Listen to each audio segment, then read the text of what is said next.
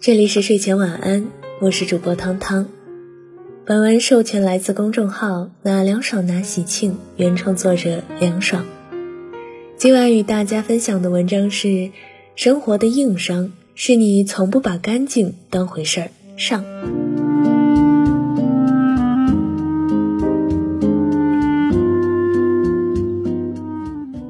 这次去日本旅行，第一天到达时。空气清澈，地面干净，落地的樱花成为地上唯一的异物。路上行驶的车辆像是刚买完开出 4S 店一样，没有任何灰尘的附着。正在新建或维修的房子，外面罩上一层布，防噪音也防灰尘。很多建筑外表是小格小格的瓷砖，但缝隙之间没有藏污纳垢。我在餐馆看见客人起身走后。服务员把桌面清洁完毕，连椅子都不放过，一手喷清洁剂，一手用抹布用力擦椅子。这次六天五夜行，每住一夜就换一家酒店，每家都床单洁白，水槽清爽，没有绿味儿，干净到连我的洁癖老公都挑不出问题。我们乘坐的旅行大巴，司机在阶梯上铺了一块白毛巾。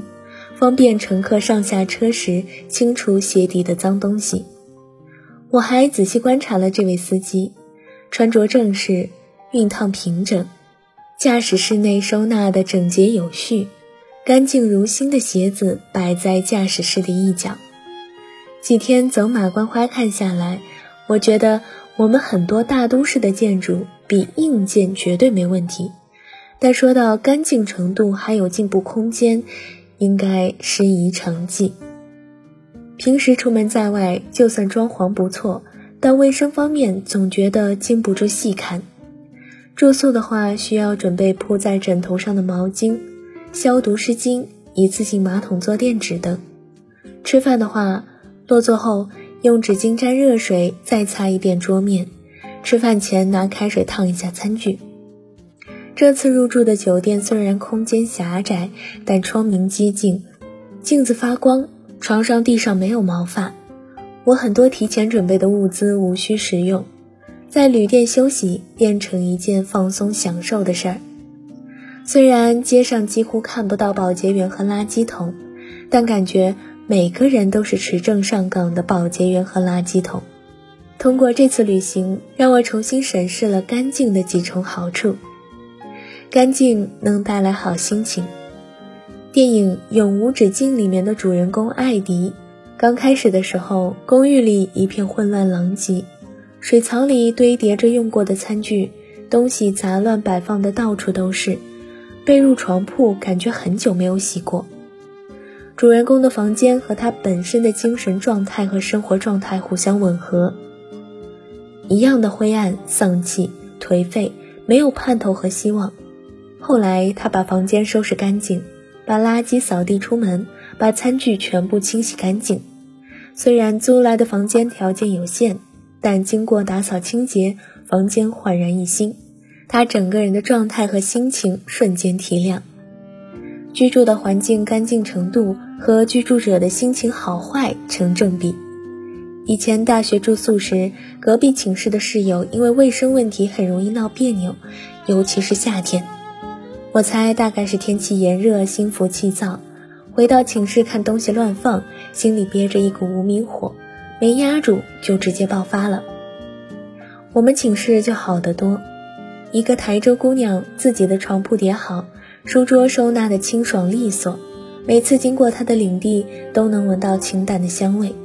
她每天扫地还有拖地，她的主动付出让我这个寝室长汗颜，我也不能输。于是也把寝室里的私人区域和公共区域打扫干净，其他室友也在耳濡目染下爱干净起来。每次走进寝室，如果碰到正好有室友打扫卫生，心里会感到寝室的温馨感和归属感。衣服、床铺井井有条，个人物品摆放有序，不为校方的突击检查，视觉空间广阔，让人心情愉悦，脾气顺畅。干净带来高颜值。我有个女同事，左耳附近的皮肤经常长痘，她很苦恼，让我帮她找原因。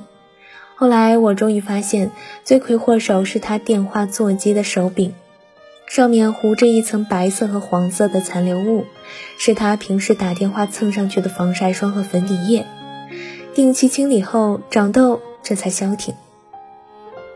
把自己生活的环境，尤其是接触皮肤的环境收拾干净，经常认真洗手，没事别总摸脸，一两周换洗床上用品，衣服也勤换勤洗，护肤效果堪比各类大牌精华。很多时候，皮肤有炎症，环境中那些脏乱差的因素都是潜在杀手。我以前提过，身边两个皮肤最好的姑娘。一个是福建妹子，一个是湖北妹子，两个人走的都是简约护肤的路子。他们俩的家我也分别去过，杂物少，显得空间大，地上沙发一尘不染，干净的家更能调理出干净的皮肤。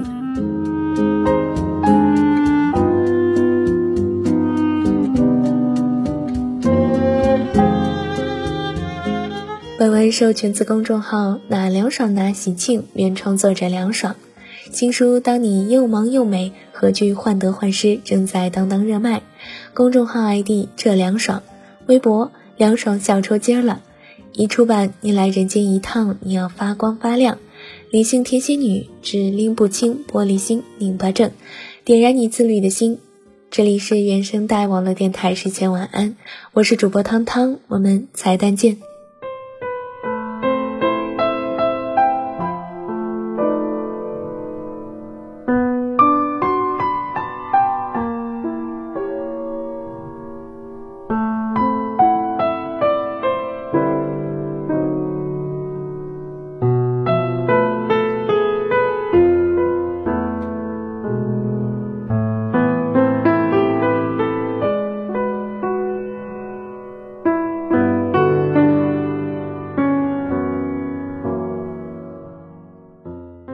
在新年的第一期节目里面，当时是说不要做那个动不动就炸毛的人。